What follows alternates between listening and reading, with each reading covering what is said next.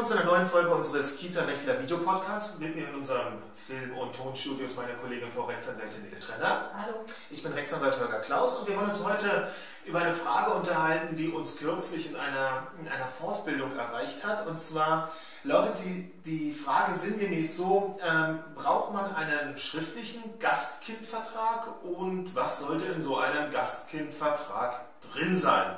Also, erster Teil der Frage, brauchen wir so einen Gastkindvertrag für die Betreuung eines Kindes äh, für einen Tag, für zwei Tage, für drei Tage, so zum Reinschnuppern oder auch weil es ein Geschwisterkind ist, brauchen wir das Ganze schriftlich? Also erstmal sinnvoll ist es grundsätzlich sicherlich. Ähm, und dann kommt es natürlich äh, aber darauf an, was die einzelnen Landesgesetze, die Landeskita-Gesetze, nochmal was Spezielles Beziehungsweise die, die, Rahmenverträge und Betreiberverträge. Also somit können wir das nicht so ganz generalisiert entweder bejahen und verneinen oder verneinen. Aber grundsätzlich würde ich äh, jedem raten, ja, machen Sie es lieber schriftlich, weil dann haben Sie was in der Hand. Richtig, denn wir müssen uns ja überlegen, ein Gastkindvertrag soll bestmöglich die wechselseitigen Pflichten von Mama und Papa und dem Träger, aber auch bezogen auf das Kind, für einen bestimmten Zeitraum ja regeln. Und da ist ja eigentlich kein Unterschied, ob es ein Tageszeitraum ist, ein Wochenzeitraum ist, ein Monatszeitraum oder die gesamte Zeit zwischen dem ersten Lebensjahr oder noch früher bis zur Einschulung. Also macht es nicht richtig Sinn, ähm, auch wenn es vielleicht sich nur um einen Tag am Ende ähm, sich drehen sollte, jetzt zu sagen, naja, lassen wir das Schriftliche mal weg, weil die gleiche Intention, die man vorher hat, die ist ja auch für den einen Tag genauso relevant. Und das Gute ist ja, ich meine, die meisten Träger haben ja einen Vertrag in der Tasche oder Richtig. in der Schublade. Äh, sie müssen sich ja nicht jedes Mal was Neues ausdenken, sobald es darum geht, jetzt ist es nur, nur ein Gastkind. Genau, also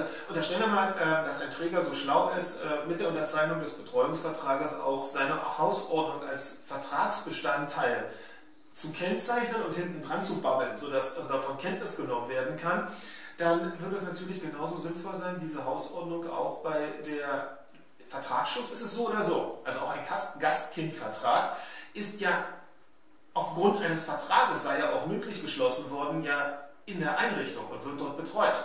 Also kann man das Ganze, diesen Vertragsschluss ja eben auch mit der Hausordnung irgendwie veredeln. Man will ja eigentlich wissen, wie, wie, wie verhalten sich Mama und Papa auch an diesem einen Tag.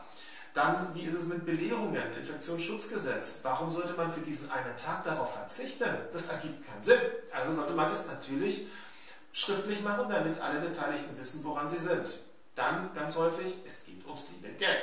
Wenn also etwas bezahlt werden soll für diesen einen Tag und seien es nur, seien es nur 5 Euro oder 10 Euro für, für, für Frühstück, Mittagessen, Vesper, dann muss man einen solchen vertraglichen Anspruch ja auch irgendwo fixieren. Man muss darüber eine Verständigung schaffen. Und zwar geht das wieder auch in, logischerweise mündlich, aber wenn, wenn, wenn, dann nicht bezahlt wird, dann haben, haben, hat die äh, Kita bzw. der Träger eben das Problem, wie weisen sie das jetzt nach? Genau.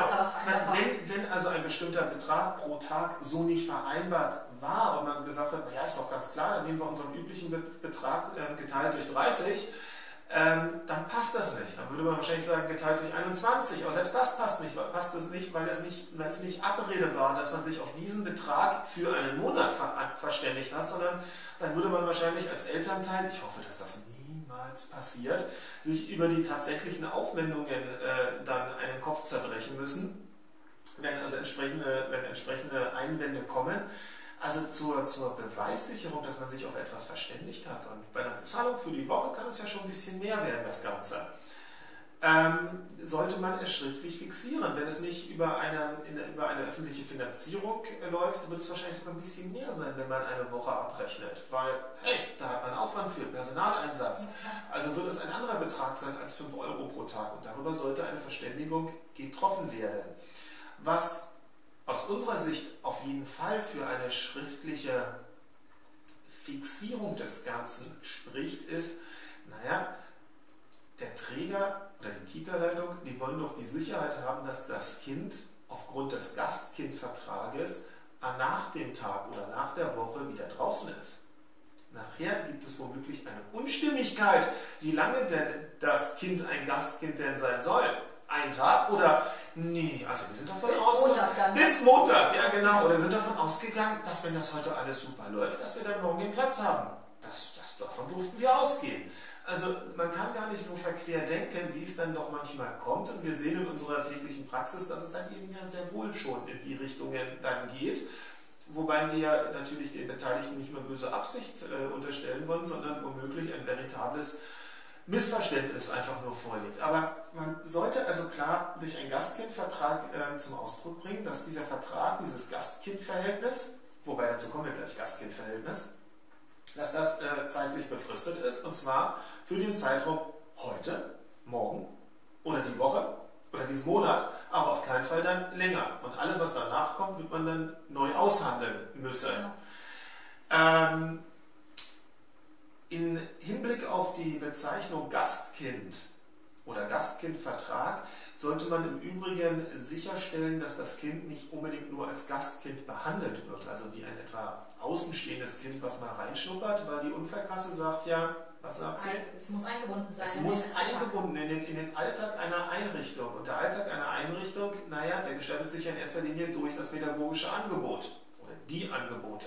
Das heißt, das Kind hospitiert nicht nur, sondern das Richtig. Kind macht mit. Das Kind macht mit und dieses Das Kind macht mit sollte man wahrscheinlich auch zur Absicherung für den Schadensfall, zugunsten der Eltern muss man ja sagen, ne? die Unfallkasse würde ja zugunsten der Eltern einspringen, sollte man in einen solchen Gastkindvertrag durchaus reinschreiben, dass das Kind im Laufe des Tages an den Angeboten der Einrichtung teilnimmt. Und vielleicht sollte man auch reinschreiben, dass Mama und Papa, das kann man ja durchaus als Vertrag, ob das dann am Ende zum Erfolg führt, ist doch völlig egal.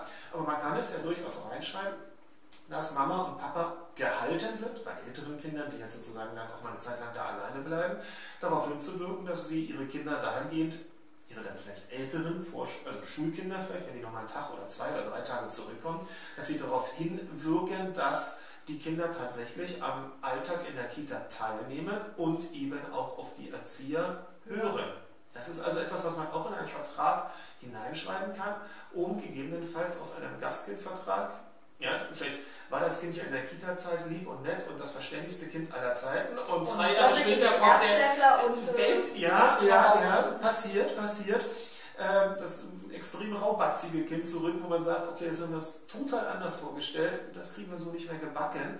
Ähm, sorry, das scheint nicht zu funktionieren mit der Einbindung. Sie, er hört nicht mehr auf uns, wir müssen die Reißleine ziehen und siehe da, im Vertrag, wir haben uns sogar eine solche Möglichkeit ausbedungen. Also auch das wäre ein Punkt, den wir in einem, in einem Gastkindvertrag durchaus als sinnvoll erachten würden. Haben wir sonst noch was? Wir haben noch ein bisschen hier auf unseren, auf unseren nö, nö, Notfallnummern, wenn wir aufgeschrieben haben, sehe ich hier noch auf unseren, auf unseren Aufzeichnungen. So eine Geschichten, die würde man ja eh schriftlich ähm, sich geben lassen. Also kann man auch den Betreuungsvertrag nehmen, den üblichen Betreuungsvertrag, wahrscheinlich ist er zu 80% tauglich. Und da, wo es dann relevant wird, entsprechend die Anpassungen vornehmen lassen. Meistens nicht selber machen, sondern vornehmen lassen. Durch Leute wie uns. Zum Beispiel. Zum Beispiel. Aber genauso, da geht es dann natürlich, wenn wir schon bei den älteren Kindern sind, die nochmal irgendwie wegen Schulferien oder sowas zurückkommen, ähm, dürfen die alleine nach Hause gehen oder muss es trotzdem jemanden ja, geben, ja, der ja. sie abholt? Ähm, wer ist abholberechtigt und so weiter und so fort. Genau, also wir sind ja schon ganz schnell dann beim Schriftlichen und wenn wir schon beim Schriftlichen sind, dann sollte man das ganze Vertragswerk entsprechend auch schriftlich fixieren, selbst wenn es in manchen Bundesländern so gar nicht notwendig wäre, aber Vorsicht ist besser als Nachsicht. In dem Sinne, ciao! Bis dann. Tschüss.